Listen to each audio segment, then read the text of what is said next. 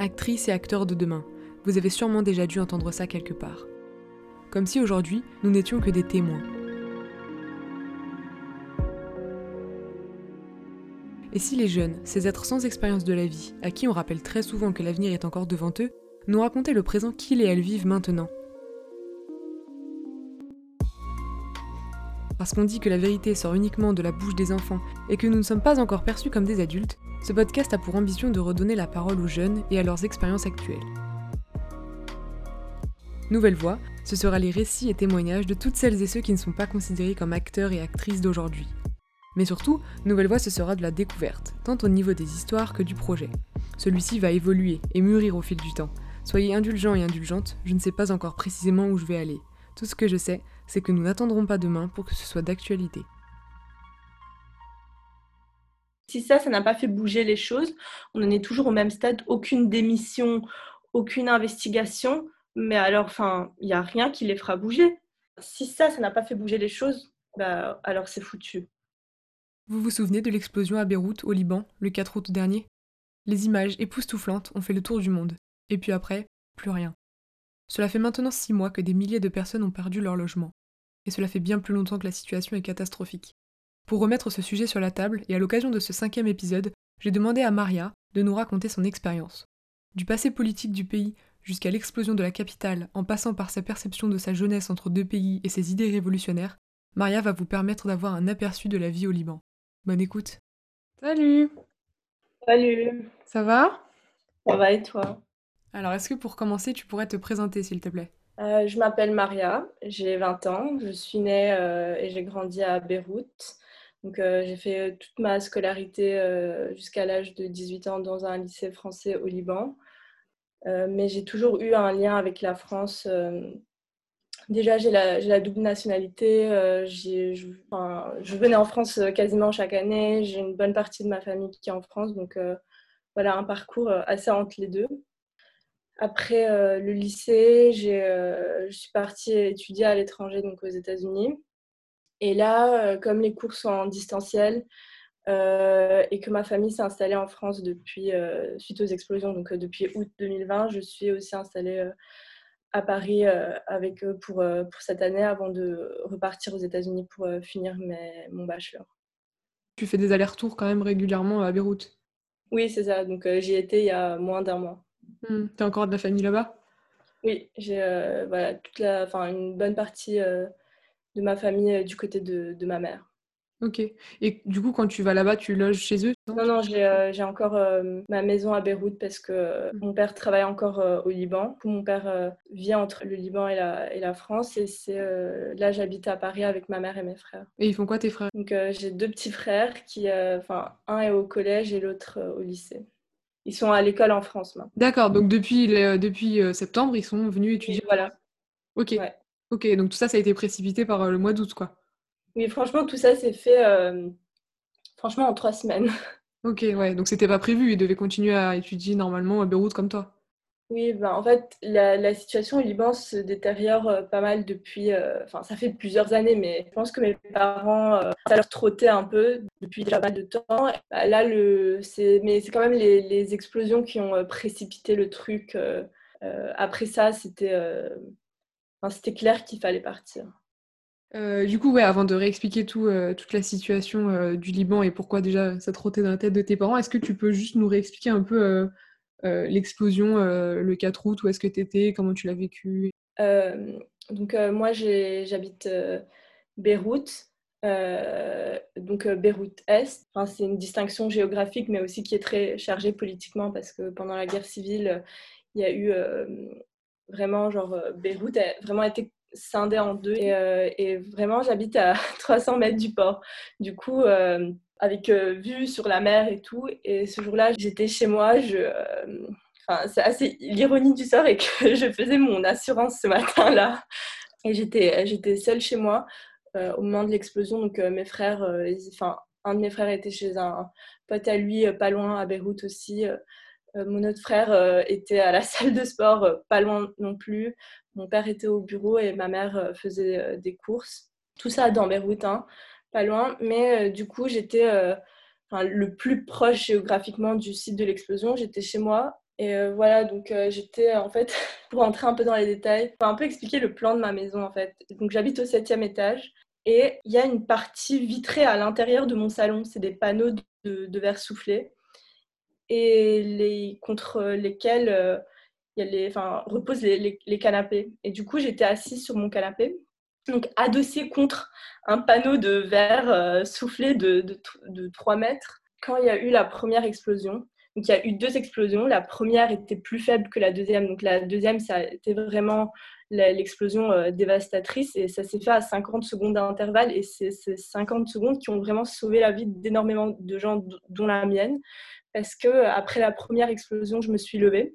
Euh, ce qui fait que, euh, enfin, s'il n'y avait pas eu de première explosion, j'aurais été assise contre un panneau de verre de 3 mètres au moment de, l'explosion qui aurait été complètement soufflé et donc, j'aurais été ensevelie euh, sous, euh, le, verre. Donc, euh, il y a eu la première explosion. Je me suis levée. Je me suis dirigée vers ma chambre qui donne sur la rue. Du coup, parce que je ne savais pas d'où venait le, le bruit, vraiment, je ne comprenais pas ce qui se passait. Donc, je suis allée vers ma chambre. Et puis, quand j'ai regardé par la fenêtre, j'ai vu qu'il ne se passait rien. Je me suis dit, bah, ça doit venir de l'autre côté. Du coup, je ressors de ma chambre. Et à ce moment-là, je suis contre le mur qui est face au euh, panneau de verre et euh, derrière lesquels se trouvent les fenêtres du salon, donc face à deux couches de verre. Et c'est à ce moment-là qu'il y a eu euh, la deuxième explosion. Et là, tout a tremblé. Déjà, la première explosion, ça avait un peu tremblé. Il y avait eu un bruit très fort, mais rien ne s'était passé. le gros, gros coup, c'était la deuxième explosion. Et c'était à ce moment-là. Et du coup, j'étais debout contre le mur et j'ai vu j'ai vu ma maison revenir vers moi. Il y a deux couches de, verre, de débris qui ont été complètement soufflés euh, vers moi. Et euh, bah, voilà, en termes d'expérience, euh, c'est ça. J'ai cru que, enfin, j'ai pas compris. J'ai cru que, que l'immeuble allait s'écrouler. Franchement, j'ai senti l'immeuble vibrer sous moi. Et du coup, je me suis dit, bah, enfin, je vais mourir, quoi. C'est mmh. fini. je vais, l'immeuble va s'écrouler et moi avec. Mmh. Voilà, c'est con je vais mourir seule, mais c'est comme ça. C'est ça, je me suis dit, mais c'est con, putain, je vais mourir seule. Et euh, ouais, c'est ça. Et après, le... je sais pas pourquoi, peut-être par, par curiosité. Après, j'ai été chanceuse, ça. Enfin, j'ai pas eu euh, de blessure au visage, mais j'ai voulu regarder ce qui se passait parce qu'il y a d'abord eu le bruit, le tremblement, et après, il y a eu euh, un décalage peut-être d'une milliseconde. Hein, mais moi, je raconte ça en, en ralenti. Euh, et du coup, j'ai regardé et j'ai vu ma maison, j'ai vu une vague blanche revenir vers moi. Et je me souviens, euh, je supportais pas le bruit. Moi, je suis très, très sensible au bruit. Et avoir crié parce que je préférais le, le son de, de, mes cris que plutôt ce, ce boom-là qui avait, qui avait euh, retenti. Et puis, euh, tout s'est arrêté. Il y avait le, le, tintement, il y avait un tintement. Et je me rappelle euh, m'être vraiment demandé, mais est-ce que je suis vivante? Genre, j'ai regardé mon corps comme, comme dans les films. Et euh, je pense que j'ai été blessée assez, euh, blessée assez profondément au pied. Mais je me rappelle que je, ne, ne, ne, rien sentir du tout. Enfin, je voyais une flaque de sang, je voyais ma chair par terre. Désolée pour les détails, c'est un peu, un peu dégueu, mais Mm. Mais oui, j'avais, enfin, je, je, voyais, mais je ressentais rien, euh, aucune douleur physique. J'étais vraiment sous, sous, le choc. Et entre les, les, deux explosions, donc tu dis que les 50 secondes, ouais, j'imagine que c'est passé vite, quoi, mais euh, enfin, qu'est-ce que t'as, enfin, comment tu as réagi après la première explosion? Est-ce que tu as su que c'était un truc hyper grave? En fait, euh, au moment même, je me suis dit, vraiment, quand j'ai entendu la première explosion et que ça a un peu vibré, je me suis dit, mais putain, ça m'a l'air énorme. Comme j'étais seule, je me suis dit, mais peut-être que euh, c'est moi qui ai vécu ça comme euh, étant un truc énorme, mais ça se trouve, enfin, c'est pas si grave que ça. Et je me suis dit, encore une fois, c'est con que je sois seule parce que du coup, ma mère, qui a, mes deux parents ont vécu la guerre civile au Liban, donc ils reconnaissent quasi instantanément euh, le, le, bruit de tir, euh, des obus, euh, d'une bombe. Enfin, ils sont, c'est triste, hein, mais mmh. du coup, ils au bruit. Oui, voilà. Et moi, pas du tout. Et je me suis dit, c'est con que je sois seule parce que j'aurais pu demander à ma mère. elle aurait su.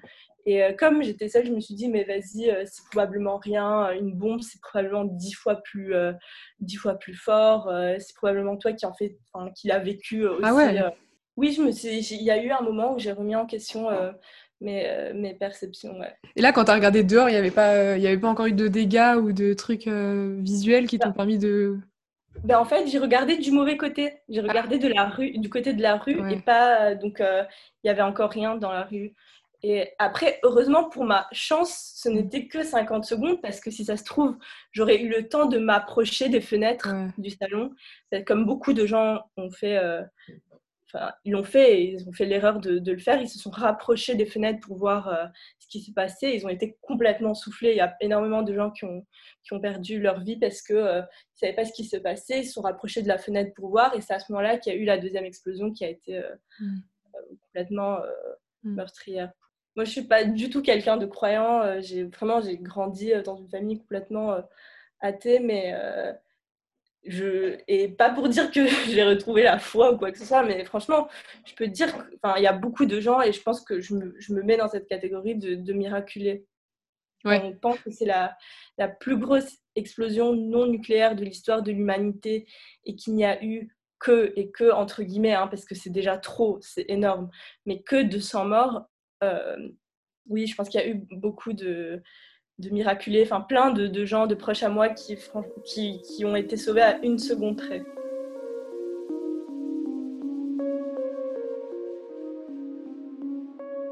J'étais vraiment la seule à, à être très très proche du, site, ce qui fait que heureusement personne n'a rien eu. Euh, enfin, ma famille, euh, mes amis proches, enfin, ils ont physiquement ils n'ont rien eu. Après moralement, c'est autre chose, mais mais oui, après l'explosion, euh, je pense que j'étais complètement immobilisée, je pouvais plus vraiment marcher. Et, euh, et du coup, j'étais seule. Et le temps que ma mère arrive, euh, tout ça, bon, je vais pas rentrer dans les détails, mais du coup, mes potes m'appelaient et je ne je répondais pas parce que j'étais pas près de mon portable. Et mm. donc, il y a, je pense qu'il y a une bonne demi-heure, trois quarts d'heure, enfin, le temps que ma mère arrive, où mes potes ont cru que, que j'étais morte.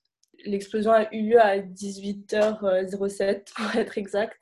Et euh, je pense que j'ai dû quitter euh, Beyrouth vers 20h euh, et quelques, un truc comme ça. Hmm. Ok, et là, ils t'ont emmené à l'hôpital? C'est ça, en fait, il y avait tellement. Enfin, les hôpitaux étaient pleins.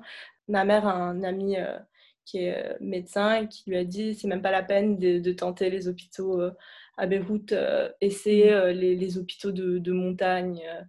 et encore, donc, c'est mon père qui m'a prise à, l'hôpital dans la montagne. J'ai dû y arriver vers 22h. Tu as souffrir En vrai, même pas, c'était même pas la douleur physique, mais c'est le fait de conduire dans des rues que je connaissais tellement bien chargé de souvenirs, d'émotions et tout ça, et qui était complètement explosé, les, bâtiments explosés. Enfin, j'ai jamais déménagé, j'ai grandi dans cette maison. C'est vraiment le. Je pense que c'est ma. Je dis tout le temps que c'est littéralement la... ma rue préférée au monde. En vrai, la douleur physique, euh, je j'ai rien à dire par rapport à ça parce que ah ouais, ouais. tellement pas marqué. Euh. Et du coup, quand même, quelques, quelques temps après, comment tu as pu t'en remettre un peu psychologiquement? Est-ce que tu as, eu des, des suivis ou... Non, j'ai pas eu de suivi. Euh, pourtant, enfin, je suis convaincue que, que c'est quelque chose que, que j'aimerais faire quand même parce que euh, déjà aussi à l'arrivée à l'hôpital, euh, ça en soi c'était un autre, un deuxième traumatisme après le gros traumatisme. ça, enfin, j'étais, ce que j'ai vu à l'hôpital, franchement, je pense que c'est des images que j'oublierai jamais. J'ai débarqué, euh, on, a dû me porter à plus de brancard. Euh, j'ai débarqué dans une salle avec une soixantaine de personnes, euh, des gens ensanglantés de la tête aux pieds. Enfin. Je ne vais pas rentrer dans les détails hein, parce que je ne cherche pas à sensationnaliser ça du tout, mais enfin, j'ai vu des, des, choses horribles. Ils m'ont mis sur un tabouret, on m'a cousu le pied avec une torche de, de téléphone. Quoi. Ah oui, parce qu'en plus, il y avait, le, en plus, il y avait le, le Covid en même temps. Et puis, euh, Oui, il y avait le Covid. Euh, et, du coup, euh, j'ai dû rentrer seule. Enfin, personne ne pouvait m'accompagner. Et donc, j'étais seule. et pourquoi avec une lampe torche? Il n'y avait pas d'électricité là?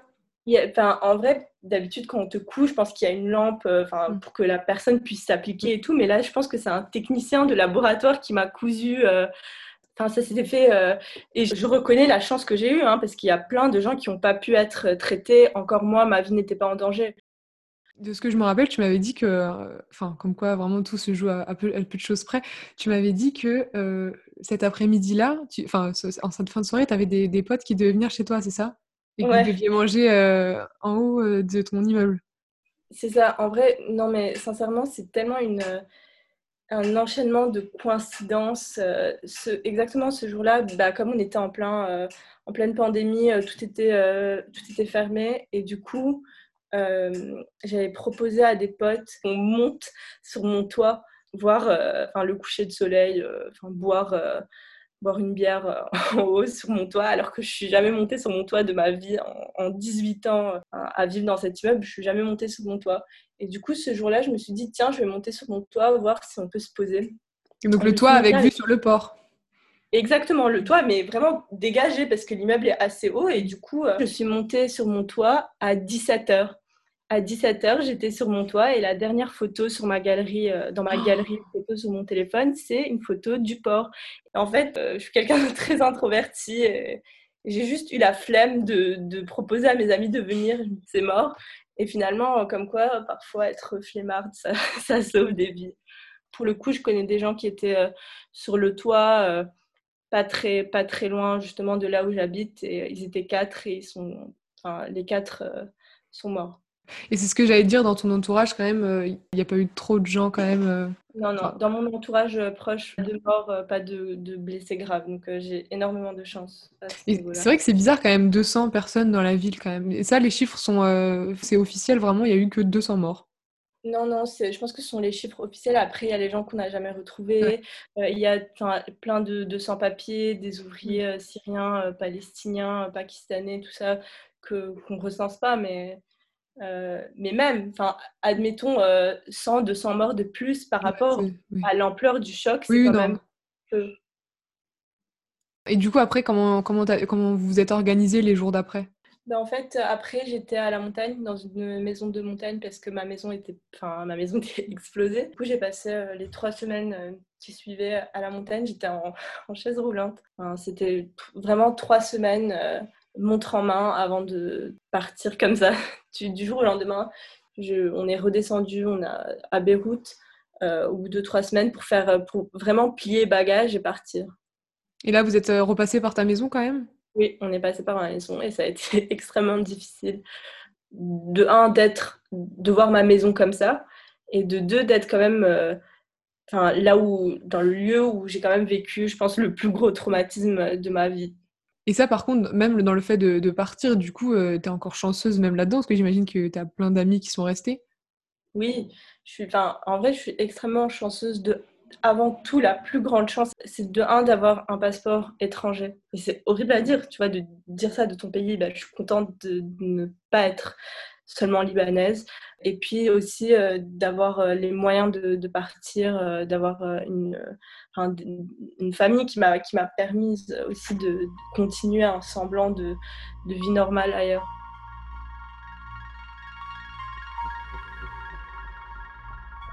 Après, euh, après l'explosion, du coup, il y a eu pas mal de manifestations et tout, des gens dans la rue, mais du coup, c'est un problème de, plus grande, de plus grande ampleur, puisque c'était une situation déjà de base qui n'allait pas. Donc, est-ce que, pareil, tu peux réexpliquer euh, le problème, euh, la situation économique, sociale et politique au Liban dans laquelle tu as grandi finalement? Le Liban a toujours été, euh, on va dire, euh, tumultueux politiquement. Euh.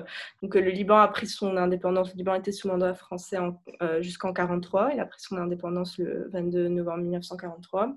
suite à ça, il y a un système qui a été mis en place, un système sectaire qui répartissait le gouvernement en fonction de la confession euh, religieuse, ce qui fait que donc le président de la République doit être chrétien maronite, le chef du Parlement doit être un musulman euh, chiite et euh, le premier ministre doit être un musulman sunnite.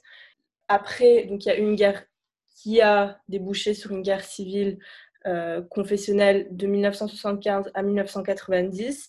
Et c'est par rapport à ça que je parlais de la division de Beyrouth euh, Est et Beyrouth Ouest, qui a débouché sur un système qu'on appelle euh, Taif. Oui, je crois que c'est ça, en 1989, les accords de Taif qui donnent plus de pouvoir au Premier ministre sunnite. Voilà, exactement. Il faut comprendre que c'est la classe politique et c'est tout ce système qui a été officialisé, on va dire, après la guerre civile, qui continue c'est un système complètement, euh, complètement corrompu. Euh, c'est vraiment une. Euh, sans nommer, mais je pense que n'importe qui qui s'intéresse un peu au Liban reconnaîtra les, entités auquel je fais référence, mais c'est vraiment une coalition d'une mafia et d'une milice qui, qui gouverne le pays. C'est un système complètement oligarchique et, corrompu qui gouverne le pays depuis la fin de la guerre civile. Et là, il y a eu un ras-le-bol collectif en 2019. Souvent dans la presse, on parle d'un élément déclencheur qui est une taxe sur euh, WhatsApp et d'autres euh, applications de, communication, mais c'est hyper simpliste et donc j'en profite. et ben merci euh, de me donner cette opportunité pour rectifier ça parce que c'est quelque chose qui est vraiment très énervant. C'est que de un, il, il commençait à y avoir des pénuries de pain. C'était vraiment l'aboutissement d'années et d'années de corruption, pas d'électricité, pas d'infrastructure, un système de santé complètement pourri où les gens mouraient aux portes des hôpitaux parce qu'ils n'avaient pas d'assurance privée. Euh, euh, et, je pense que donc il y a eu deux éléments déclencheurs avant les, les révolutions d'octobre 2019. Donc c'était il y a eu cette taxe, mais juste avant cette taxe, il y a eu euh, des feux de forêt terribles qui ont ravagé des superficies énormes.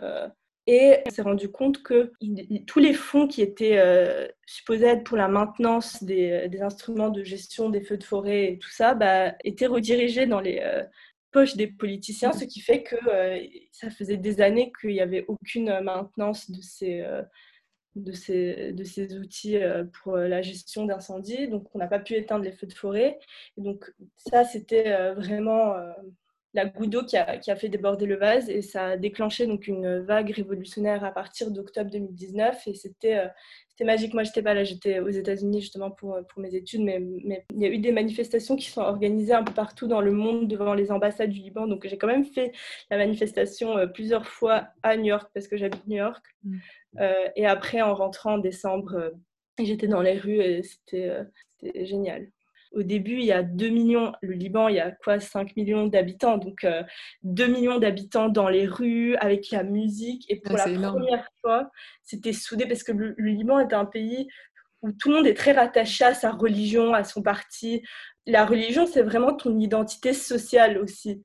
Tu vois, tu te présentes comme chrétien, c'est même pas une indication de tes croyances euh, religieuses, c'est aussi une indication de ton statut social, de, c'est la religion qui, régit toutes les, identités au Liban, on va dire.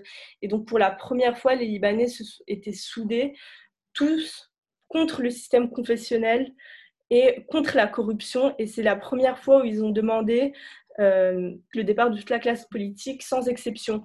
Donc, il n'y avait plus bon, je veux que tout le monde démissionne, mis à part le chef du parti que je suis. Il n'y avait vraiment plus d'exception. Et je pense que le slogan phare de cette révolution. Donc en arabe, c'est Kelon Yani Kelon, ça veut dire euh, tout le monde, c'est-à-dire tout le monde. Donc euh, on les veut tous dehors, sans exception.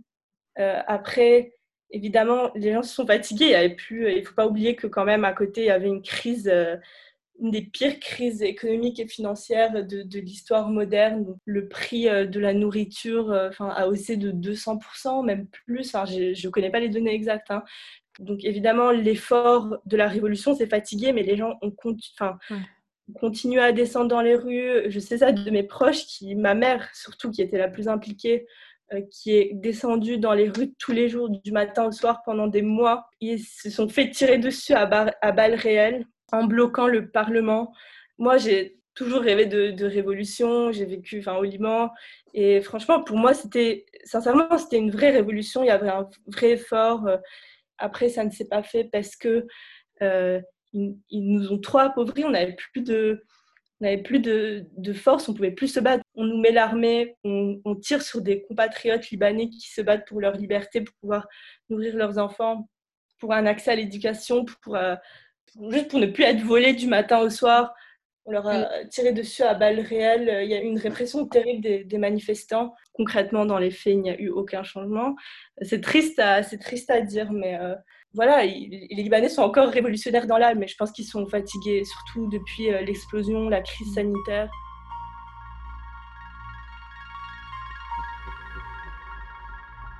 Par rapport à, tout ça, donc toi, tu dis que tu es une révolutionnaire dans l'âme, donc ça veut dire que ça faisait un moment que tu attendais que les choses bougent. Oui, je pense que tous, enfin, à part les Libanais qui, sont, qui se raccrochent encore à leur euh, parti, mais moi, j'ai, enfin, encore une fois, ma famille a toujours été euh, anti-parti, n'a jamais suivi aucun parti. Et ça a toujours été pour une réforme radicale, pour mon grand-père qui est, qui est, journaliste politique s'est battu pendant des années pour, pour la neutralité justement. Donc toi, ta famille ne dépend d'aucune religion, aucune classe Non, enfin, ma famille est chrétienne, donc euh, de facto, qu'on le veuille ou non, je serais euh, catégorisée comme telle. Mais euh, ma famille, enfin, et mes parents, j'ai été élevée dans une famille athée. moi, de, depuis que j'ai toujours, j'ai toujours voulu, voulu, ça, mais avec la, la, révolution, j'ai eu un vrai espoir au début que, que ça se réalise. Donc, tu avais 18 ans, c'est ça, en 2019 Oui, j'avais 19 ans. Ouais, 19 ans. C'est super jeune, je trouve, pour déjà avoir euh, des idées de révolution. Donc, est-ce que tu penses que c'est le, cercle familial dans lequel tu as grandi et tes rapports avec la France, le lycée français et tout ça qui te, qui te faisait prendre conscience de tout ça Ou est-ce qu'il y a un truc un peu générationnel ou, même des amis à toi qui, qui n'avaient pas les mêmes rapports euh, à la France que toi voyaient le problème? Je pense que j'ai toujours, enfin, j'ai toujours aimé euh, la philosophie. Je fais des études de philo, la politique, et donc j'ai toujours un peu rêvé. Toujours eu un peu ces idéaux euh, révolutionnaire. Enfin, je, pense surtout de par, euh, de par mes lectures, mais c'était très idéalisé. Enfin, c'était pas très concret. Après, euh, la partie concrète de comment enfin, ça, ça prendrait forme au Liban, je pense que c'est surtout venu de, mes proches, de, mon grand-père justement, qui a, beaucoup œuvré pour la neutralité politique. Mmh. Et du coup, comment se situent les autres jeunes de ton âge au Liban? Bah, en fait, je pense pas que je pense pas être très très représentative de. C'est pour ça que je demande. De tous les jeunes parce que quand même j'ai enfin, grandi dans un environnement assez fermé, euh, mm. enfin, assez francophone aussi, bien que j'ai grandi au Liban, j'ai été imprégnée de facto par la culture libanaise et c'est une culture que je revendique évidemment, mais euh, j'ai quand même, enfin, une, bonne partie de mes références culturelles étaient françaises. Euh, c'était la, enfin, je parlais français à la maison, j'étais à l'école française, tout ça. Donc, évidemment qu'il faut prendre ça en considération. Et je viens quand même, par rapport à la majorité des Libanais, je suis très privilégiée. Du coup, euh, mais je pense que voilà, il y a une bonne partie de la jeunesse qui, euh, de par euh, l'héritage générationnel, sont quand même tombent dans, ce, dans cette marmite de, de l'identité religieuse, politique et tout ça. Mais, mais encore une fois, c'est ça l'avancée énorme, la portée énorme de cette révolution, c'est qu'on a vraiment vu un détachement de la jeunesse, de tout ce système confessionnel donc, euh, qui, euh, qui veut euh, rompre avec tout le système confessionnel et l'engrenage politico-religieux. Hmm.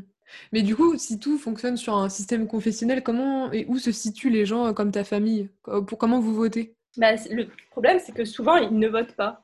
D'accord. et là, il y a eu avant la Révolution, plusieurs euh, partis euh, voilà, technocrates, euh, dont un qui pour Beyrouth, du coup, qui s'appelait Beyrouth Madinati, donc Beyrouth, ma ville, qui ont voulu se présenter comme des partis, un parti technocrate, séculaire, laïque et tout ça. Et malheureusement, ils n'ont pas gagné. Et là, pour le coup, mes parents sont allés voter, mais c'est sûr que ce ne sont pas les partis laïques qui l'emportent.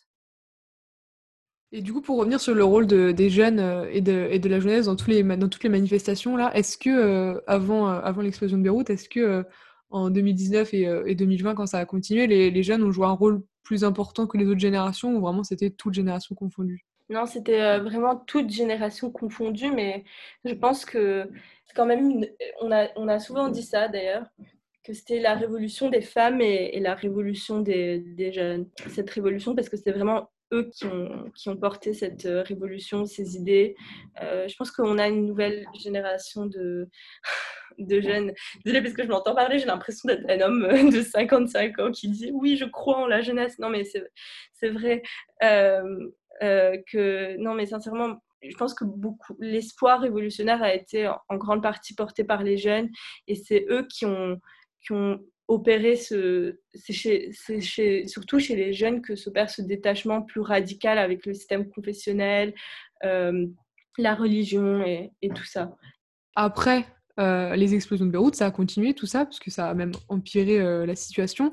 Et est-ce que les gens avaient, enfin du, tout, du coup tu dis que le mouvement s'est essoufflé, mais est-ce que, entre guillemets, ça a redonné de la force aux gens pour aller dans la rue ou pas du tout, parce que les gens étaient épuisés? En fait, le, les, les, mouvements, c'était c'était un peu, pas envie de dire éteint, mais c'était un peu calmé. On, on entendait moins parler enfin pendant l'été 2020, en grande partie à cause de la crise sanitaire et des confinements, tout ça qui, sans rentrer dans les détails, mais euh, que beaucoup euh, ont jugé comme étant politiquement motivé parce que en mars 2020, franchement, il n'y avait pas énormément de cas au Liban, contrairement à maintenant. Et on a été euh, confinés de manière assez stricte et il y a pas mal de théories comme quoi c'était confiné pour, surtout pour faire taire les gens, pour les empêcher de, de descendre dans la rue. Donc, du coup, ça a un peu abouti en été. l'élan révolutionnaire, c'est un, peu, un peu tassé. Puis il y a eu l'explosion donc euh, l'explosion a eu lieu un lundi, je pense. Euh, oui, je pense que ça a eu lieu un lundi.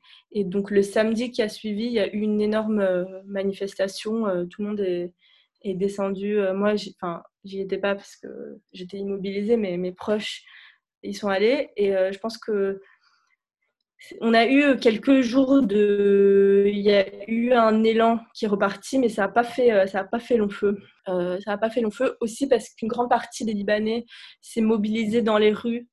Dès le lendemain, des jeunes, tous les Libanais étaient dans les rues à reconstruire, alors que même si c'est génial cette euh, résilience, mais ce n'était pas à eux de le faire.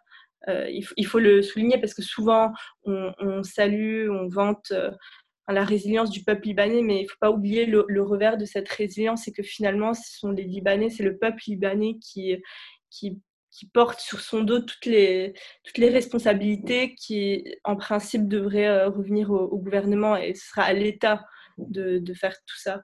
Mais euh, du coup, euh, même si en termes de, de manifestation, il y a eu un élan qui n'a pas fait long feu, à côté, il y a eu toute une mobilisation pour reconstruire, pour aider les, gens. C'est franchement, c'était un élan d'entraide et tout ça, mais en termes de manifestation, non, ça n'a pas fait long feu. En me basant sur mon ressenti, le ressenti des gens à qui j'ai pu parler, mes proches, et même enfin, la logique de, la chose, c'est que on s'est dit, bah, après ce qui s'est passé, c'est évident qu'il doit, va y avoir un changement. Enfin, ça, il peut pas ne pas y avoir de changement. Putain, il y a la, désolé, il y a la moitié de Beyrouth qui a été explosée. Euh, la, plus grosse euh, explosion non nucléaire de l'histoire, c'est sûr qu'au moins, ça, ça va servir à. On va en finir avec cette classe politique. Il va y avoir des démissions, il va y avoir une investigation indépendante. Et rien de tout ça ne s'est fait. Et je pense que ça, ça a vraiment été le coup de massue pour énormément de gens parce que se dire qu'on a fait exploser Beyrouth. Et moi, je considère ça comme un, crime contre l'humanité. Hein. Ce n'est pas un accident, à mon, avis, et je pense à la enfin, ce n'est pas un accident contrairement à ce qu'on essaye euh, de nous faire croire. C'est un crime contre, euh, contre l'humanité, contre les, contre les Libanais. Si ça, ça n'a pas fait bouger les choses, on en est toujours au même stade, aucune démission, aucune investigation, mais alors, enfin, il n'y a rien qui les fera bouger. Si ça, ça n'a pas fait bouger les choses, bah, alors c'est foutu. 200, 200 et quelques morts, 300 mm. 000 personnes qui ont, qui, ont, qui ont, perdu leur logement, 300 000 personnes, enfin 3 000, euh, je sais pas combien, enfin des milliers de, blessés.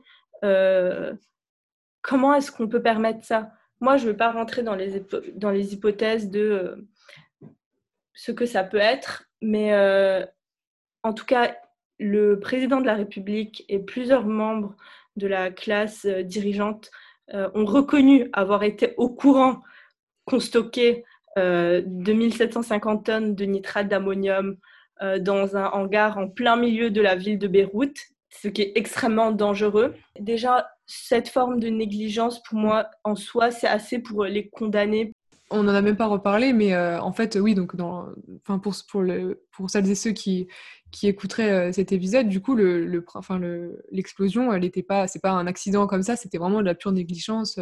Donc c'est un, bateau qui avait laissé du nitrate d'ammonium, un bateau qui avait été arrêté par les autorités libanaises, c'est ça, et qui avait été stocké là, mais dont personne s'est jamais occupé après, donc c'était vraiment de la négligence. Oui, comme tu dis, je pense que rien Rien que ça, ça permettrait de les accuser, tu vois. Alors ensuite, ce qu'ils en ont pas fait, est-ce que c'est euh, intentionnel ou pas C'est vrai qu'on peut pas trop, euh, on peut pas trop savoir, mais ouais, ça serait cool qu'il y ait une vraie enquête dessus, quoi. Oui, oui. Après, il y a plein de, de, gens indépendants qui ont essayé, qui ont euh, qui avaient des preuves, qui ont essayé de parler, qu'on a fait taire. Et, ouais, j'ai vu qu'il y avait des lettres qui avaient été communiquées, comme quoi il fallait agir. Oui c'était la ville, la ville qui a parlé au gouvernement, c'est-à-dire que la ville a essayé pas d'agir, mais d'alerter le gouvernement, de dire qu'il y avait ça, que dans, dans, quelques temps ce serait trop tard, etc. Et la dernière lettre, je crois qu'elle c'était euh, euh fin juillet ou début août 2020, quoi. Et c'est incroyable parce que voilà, quelques jours après, bah, la ville elle est ruinée, quoi. Après, il y a eu, euh, même après, il y a eu euh, une, on va dire des disparitions comme ça mystérieuses de personnes qui étaient qui justement des euh, photos, qui, des gens qui étaient allés photographier, qui avaient potentiellement des, des informations qui ont, euh, comme ça, qu'on a retrouvé morts devant chez eux. Euh, évidemment qu'il y a Anguille sous roche. on nous avait promis une investigation indépendante, ça ne s'est jamais fait. Donc là, le 4 février, c'était, ça faisait six mois depuis cette explosion et toujours rien, aucune investigation, aucune aucune justice, aucune mise en cause. Comment ça se fait qu'on puisse laisser passer une conclusion comme ça entre les mailles? Mais même au niveau international, c'est fou, je trouve. Oui, oui, oui, c'est ça. Et, euh, et c'est pas mes mots, hein, c'est une, euh, c'est une euh, politologue libanaise qui, qui le disait, Sarah Aliafi, qui disait qu'il n'y a rien de plus déshumanisant que la manière dont les médias internationaux ont, euh, choisi de, traiter l'explosion comme ils l'ont euh, ils l'ont balayé euh, comme ça, ils l'ont mm. du, revers de la main comme étant un accident, alors que clairement ce n'est pas un accident. Si on adopte une méthodologie scientifique, il y a plein de preuves qui peuvent porter à croire que ce n'était pas un accident. Et d'ailleurs, j'invite à, à, aller écouter cette femme parce que franchement, elle, elle, elle, explique la chose sûrement mieux que moi. Et le fait qu'on nous, qu'on nous euh, traite de complotistes, qu'on nous psychiatrise, euh, comme euh, non, mais c'est quoi ces complots et tout? Bah, Je pense que déjà, ça en soi, c'est inacceptable parce que comment est-ce qu'on peut rejeter Enfin, on est en train de, de, traiter des Libanais qui rejettent le récit d'un gouvernement corrompu qui n'a fait que voler et tuer les Libanais pendant des années, évidemment qu'on va rejeter leur, euh, leur, version des faits. Ça ne fait pas de nous des, des, complotistes. Oui, oui, oui. tu as, tout à fait le droit et tu es presque en devoir de devoir remettre en question tout ce, qui, tout ce que le gouvernement te dit quand tu sais que ça aboutit à une explosion. quoi. C'est ça. Toi, comment tu as toujours perçu euh, ta jeunesse entre deux pays et presque deux mondes, quoi, entre le Liban et... Euh, euh, les États-Unis, la France, etc. Est-ce que tu as toujours su que tu devrais partir pour les études et que, est-ce que, enfin, avant, avant l'explosion, tout ça, avec la, avec la situation qui déjà était terrible, est-ce que tu te voyais déjà partir? Est-ce que tu savais que tu n'allais pas vivre ici ou au contraire, est-ce que tu as prévu d'y retourner? Ouais, euh, bah, c'est très triste à dire, mais je pense que je suis pas la, seule. Hein. Mais euh, moi, j'ai, enfin, très tôt, j'ai, rêvé de, de, de partir. Pas, enfin, je me voyais pas faire mon avenir euh, au Liban du tout parce que euh, je sentais pas que c'était possible. Surtout après, au début, c'était en grande partie à cause euh, de, aussi de ce qui m'intéressait, de sentir que, par exemple, moi, enfin, je, je, sentais que ce qui m'intéressait n'était pas nécessairement valorisé dans la société libanaise. Donc souvent, ça peut être très traditionnel, alors qu'il y a un point de la, la, société qui est extrêmement ouvert. Hein. Je ne veux pas faire pas euh, caricaturiser euh, le Liban comme euh, étant, enfin, comme souvent on le fait, oui, un pays du monde extrêmement traditionnel et conservateur, ce qui n'est pas vrai du tout. Il y a plein de Libanais qui sont très ouverts et je sentais que dire qu'on voulait euh, faire euh, de la philo, bah, on se moquait un peu de toi. Mais comment ça, tu veux faire de la philo? Mais c'est un peu n'importe quoi. Si tu faisais pas euh, de l'ingénierie ou de la médecine ou à la limite du droit, bah, tu n'étais pas trop, trop prise en considération, encore moins en, tant que, en tant que femme. Hein. Mais mais du coup, moi, c'était surtout par rapport à ça que je ne me voyais pas faire un avenir au Liban parce que j'ai l'impression que ce qui m'intéressait n'était pas nécessairement valorisé dans la société libanaise. Mais après, c'était plus un... C'est devenu une nécessité. Après, là, maintenant, quand mes parents sont partis, ils ont pris mes frères, c'était une nécessité, c'était plus... C'était même plus un choix. Ils n'ont pas... Moi, j'ai eu le choix de partir. J'ai eu le privilège d'avoir le choix de partir. Mes frères n'ont pas eu ce, ce privilège-là. C'était une nécessité je suis, très contente de, d'avoir, euh, d'être libanaise et d'avoir euh, vécu, enfin, fait ma scolarité et mon enfance au Liban. Je pense que c'est une énorme richesse, une Enfin, j'ai adoré ma vie au Liban aussi. Après, je me voyais pas faire un futur là-bas, mais ça veut pas dire que que j'aimais pas le Liban, que oui, je pas ma... Mais c'est vrai que quand tu es jeune, ça doit, doit pas être facile du coup de, de te construire quelque part en sachant que tu vas pas y rester finalement. J'avais vu, c'est pas non plus, c'est pas, ça vient pas de moi, mais j'avais vu un truc, euh, en, gros, quelqu'un qui avait écrit quelque chose de très beau, mais euh, enfin là, je vais le dire et ça va sortir horrible, mais qui avait dit que c'est triste de grandir dans un pays où ton plus grand espoir, c'est de le quitter finalement. Aussi, je pense que être libanais, c'est euh, et souvent c'est un, sujet de conversation récurrent avec mes amis. C'est aussi beaucoup beaucoup de questionnements identitaires, surtout pour. enfin, je parle surtout de, de de, de l'environnement dans lequel j'ai grandi, donc euh, un peu entre deux cultures, mm. euh, pas tout à fait libanais, pas tout à fait euh, mm. français, être un peu entre, enfin, bah, si libanais, mais avec aussi des, des, liens à un autre pays, donc c'est un peu dur en termes d'identité, de comment on se présente aux gens, même par rapport à d'autres libanais qui sont par exemple plutôt qui parlent arabe ou mm aussi une partie de la société libanaise qui, qui parle plus anglais. Donc, c'est différent, c'est très multiculturel et c'est un peu dur. Tant que Libanais, il y a beaucoup de questionnements identitaires, je pense. Euh, oui, et du coup, j'imagine que le fait d'avoir deux nationalités, ça fait que tu as. Enfin, c'est une double richesse, tu as deux, deux maisons et en même temps, tu te sens jamais vraiment 100% chez toi. Oui, c'est ça.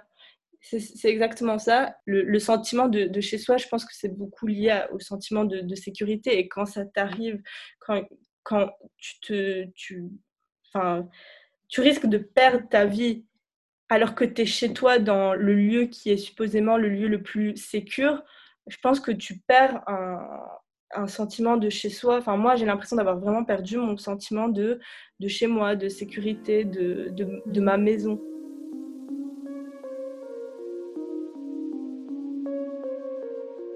Et pour finir, est-ce que tu aurais quelque chose euh, à dire, un message à faire passer euh, à la population française euh, dans son ensemble, peu importe l'âge? Je sais qu'il y a plein de choses qui se passent dans le monde et que c'est dur un peu de, mmh. de, de, rester alerte à, toutes ces choses et que aussi chacun a ses propres problèmes, surtout en ce moment avec la pandémie. Je comprends tout à fait qu'on ne veuille pas s'angoisser. Mmh en plus avec euh, des problèmes qui ne nous concernent peut-être pas directement, mais c'est juste le fait de garder cette discussion ouverte, de continuer à en parler, euh, parce que euh, même si au moment des faits, il y a eu une forme de sensationnalisation et ce qui peut-être éthiquement et enfin, un peu discutable, mais le fait est qu'il y a eu beaucoup d'aide pour le Liban et aussi beaucoup de visibilité.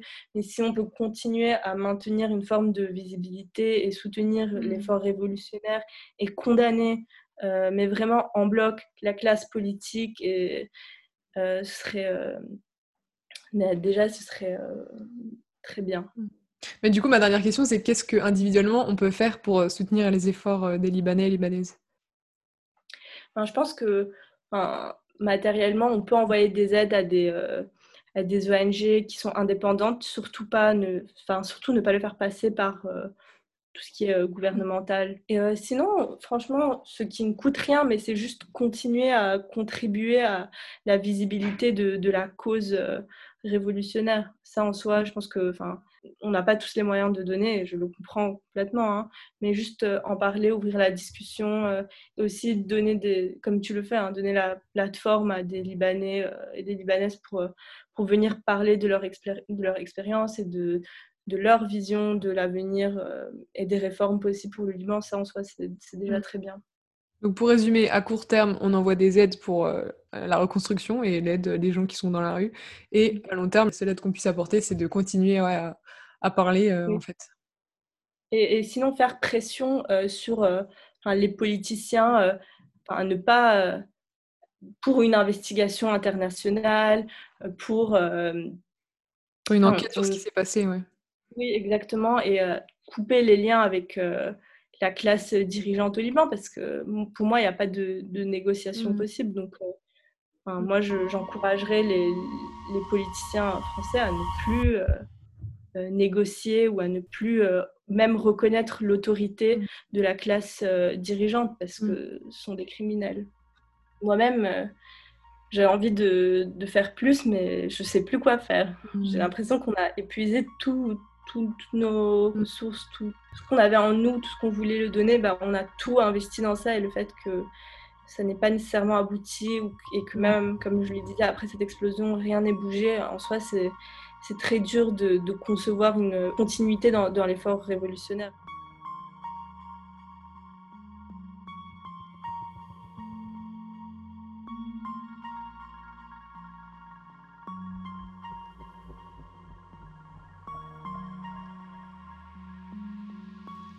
La fin de ce cinquième épisode. La voix que vous avez entendue était celle de Maria, que je remercie beaucoup pour son témoignage riche en informations. J'espère qu'il vous aura plu et qu'il vous aura permis d'en savoir plus sur la situation actuelle au Liban. N'oubliez pas de vous abonner à Nouvelle Voix sur les plateformes d'écoute pour ne rater aucune sortie d'épisode. Et euh, pourquoi pas de nous laisser une petite note et un petit avis. Et je vous retrouve très bientôt avec une nouvelle voix.